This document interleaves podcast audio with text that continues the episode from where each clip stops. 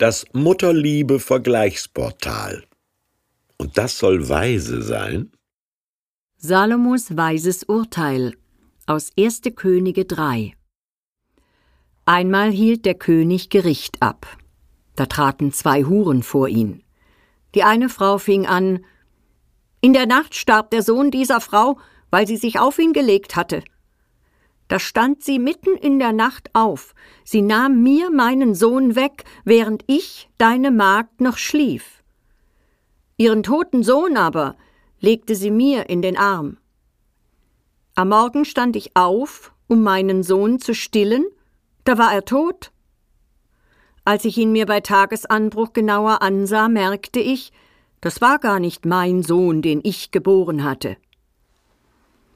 Daraufhin rief die andere Frau Nein, mein Sohn lebt und dein Sohn ist tot.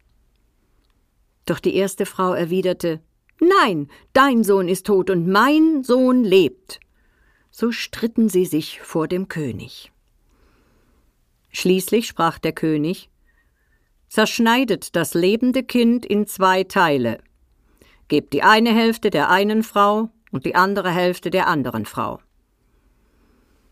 Da gab die Mutter des lebenden Kindes nach, denn sie liebte ihr Kind über alles und rief Bitte, mein Herr, gebt ihr das lebende Kind, tötet es auf gar keinen Fall. Die andere aber sagte Weder mir noch dir soll es gehören, zerschneidet es. Daraufhin entschied der König Gebt das lebende Kind der ersten Frau und tötet es ja nicht. Sie ist seine Mutter. Von einem salomonischen Urteil spricht der Volksmund, wenn ein vertragter Konflikt raffiniert, aber friedlich gelöst wurde. Weise eben, und so, dass alle ganz oder halbwegs zufrieden sein können.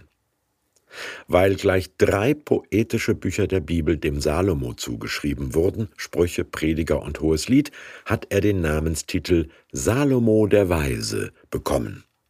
Besser als August der Starke oder Ivan der Schreckliche. Nun gut, aber was bitteschön ist weise an dem Vorschlag, ein Baby zu zerhacken? Sowas kommt vor, leider, dass Neugeborene vertauscht werden seit 2008, bisher aber nur 13 Mal, sagt die Deutsche Gesellschaft für Gynäkologie und Geburtshilfe. Dass Babys von ihren Müttern ermordet wurden, knapp 600 Mal, sagt die Statistik des Bundeskriminalamts. Jetzt steht da eine Frau, die ihre Mitbewohnerin der fahrlässigen Tötung bezichtigt, im Schlaf erdrückt, und die wehrt sich gegen die Anklage, mit dem Vorwurf der Kindesentführung. Aussage gegen Aussage. Und die DNA-Probe ist noch nicht erfunden.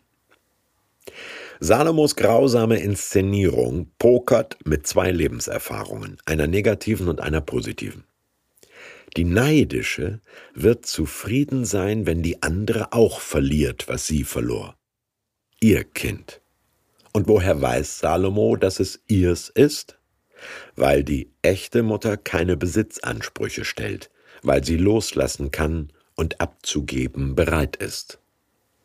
Mutter bzw. Elternliebe ist eh der Härtetest der Liebe. Wir lieben unsere Kinder auf eine Art wie nichts und niemanden sonst auf der Welt, sollen aber ein Vierteljahrhundert lang daran arbeiten, dass sie uns immer weniger brauchen. Liebevolle Erziehung, das ist, wenn Eltern sich schrittweise verzichtbar machen und ihren Kindern das Eigenleben schenken. Weise, oder?